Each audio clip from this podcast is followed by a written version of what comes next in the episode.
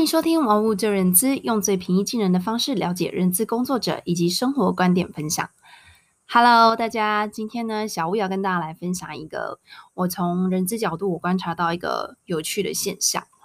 那就是在公司里面的教育训练安排这件事情。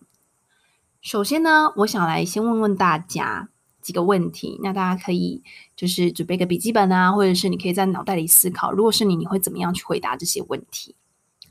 第一个，你平常都怎么样去学习新知？范围不拘，从专业到生活的各个层面都可以哦。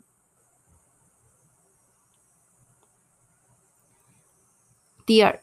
你都对什么样类型的事物感到有趣，会让你想要去学习它？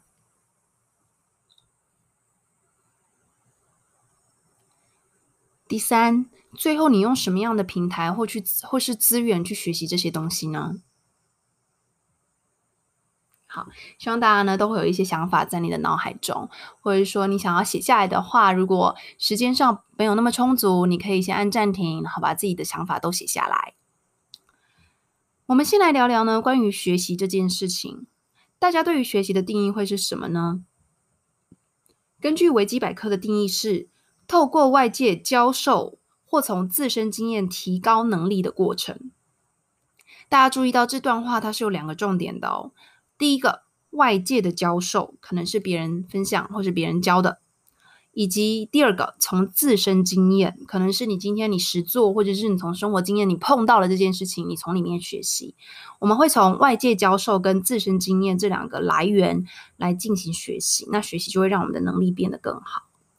我们延伸这两个元素到企业组织里面，外界教授就变成是企业内部举办教育训练。那千禧世代的我们呢，可能一直就会认为说，哦，公司如果能够提供完善的教育训练，帮助我们学习跟成长。我们就会有更大的向心力，并且会在这间公司待得更久。常见的教育训练呢，可能就会有诶邀请内外部讲师、工作坊、分享，或者是团队建立活动等等的。好，第二个元素，从自身经验学习，就是上完课程之后，员工有没有真的实际从行为上进行改变？就是说他实作中他有没有呃真的去调整他原本的一个行为模式？然后进而呢，从体验中去领悟课堂上的内容，而提升能力的这样的一个过程，这就是我们将外界教授跟从自身经验应用在企业中的做法。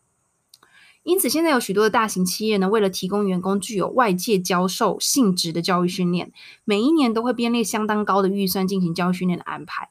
根据呢《哈佛商业评论》中的一篇报道，美国某一项产业报告指出，好，美国在二零一七年的时候呢。在员工训练与发展上的这一块的花费，总额超过了九百亿美元，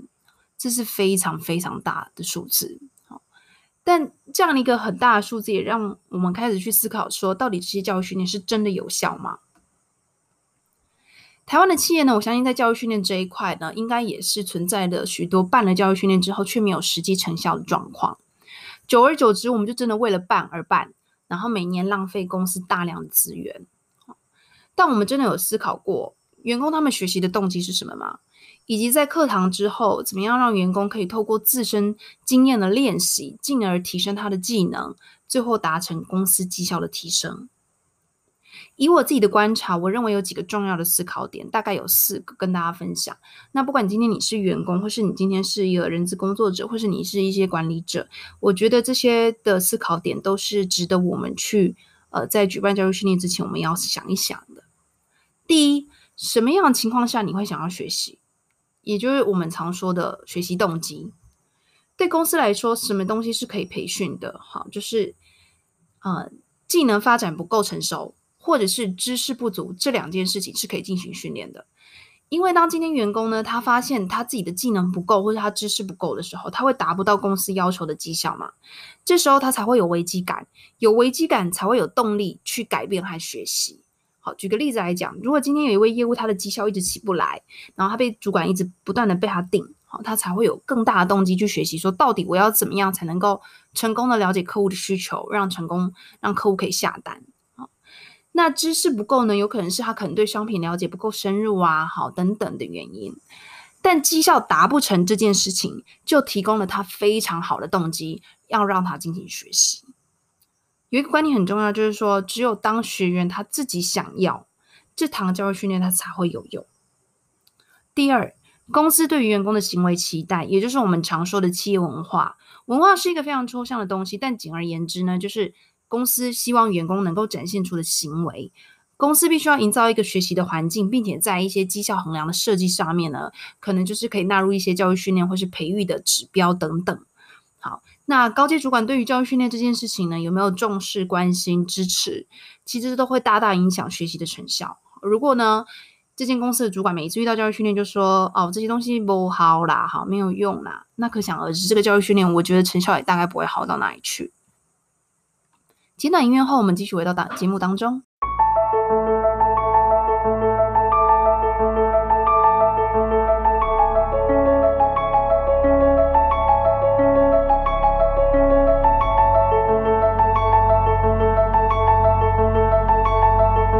第三。教育训练后对员工实际工作的帮助，这部分呢，一直以来是我们在企业中非常难衡量跟追踪的部分。原因是因为它必须要耗费大量的时间，好，就是说你今天上了一堂教育训练，我可能要在后续三个月，我不，我必须要不断的去追踪你学习的状况，所以它需要耗费大量的人力跟时间，哈，但也是呢，教育训练成效能不能够落地是很重要的关键。教育训练的成败呢，我认为是非常仰赖人资跟部门主管之间的配合跟监督，才能够确保员工他上完课之后，实际运用在工作中的状况，并借由反复的练习，提升他的工作绩效。第四，教育训练必须要跟公司的策略连接。我们最理想的想法是说，哦，公司的学习最好能够结合我们人生的生涯发展，哈。但对于这一点啊，说实在，公司如果没有足够的利润，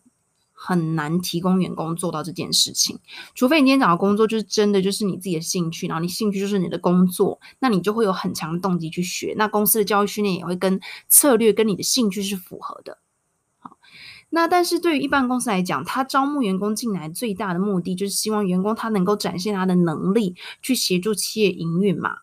当然呢，教育训练的举办呢，也是需要跟公司。的发展策略有关的原因，就是因为这样子，我们才能够确保教育训练完之后，员工绩效或能力提升，进而达到最终的盈利提升。好，因为只有当员工跟公司共同努力，达成更好绩效，好，我们才会有这些更多的财力或是时间，去延伸出一些企业可能有的哦个人职涯结合生活的发展训练计划。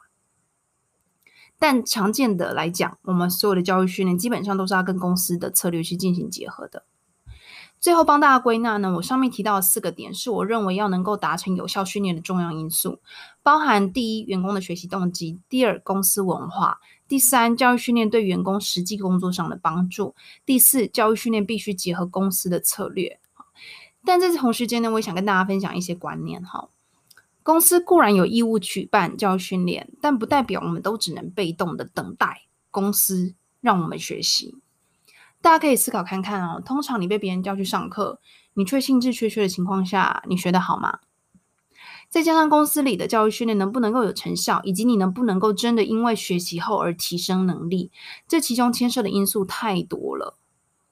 好，但我们唯一能控制的就是我们自己，我们要学会为自己的学习负责。最后呢，再让我回到刚开始的题目：你平常你都怎么样学习新知？好，再来，你对什么样类型的事物有兴趣，让你想要去学习它？而最后，你用什么样的平台或资源去学习呢？学习呢，不是只有局限于工作上的学习，我们人生中的每一个阶段都是一种学习。也因此，我们不要期待公司会提供给我们全能发展人生的训练，更多的训练呢，都是为了达成公司整体的绩效。创造更多的利润，公司才养得起你。再加上呢，现有的这个网络时代呢，非常的发达，资讯呢随手拈来，到处都是学习的资源跟天地。所以小吴在这边鼓励大家呢，我们要把学习的自主权拿回自己的身上。公司办教育训练不是一个交差了事的任务，因为学习本来就是我们每一个人的事情。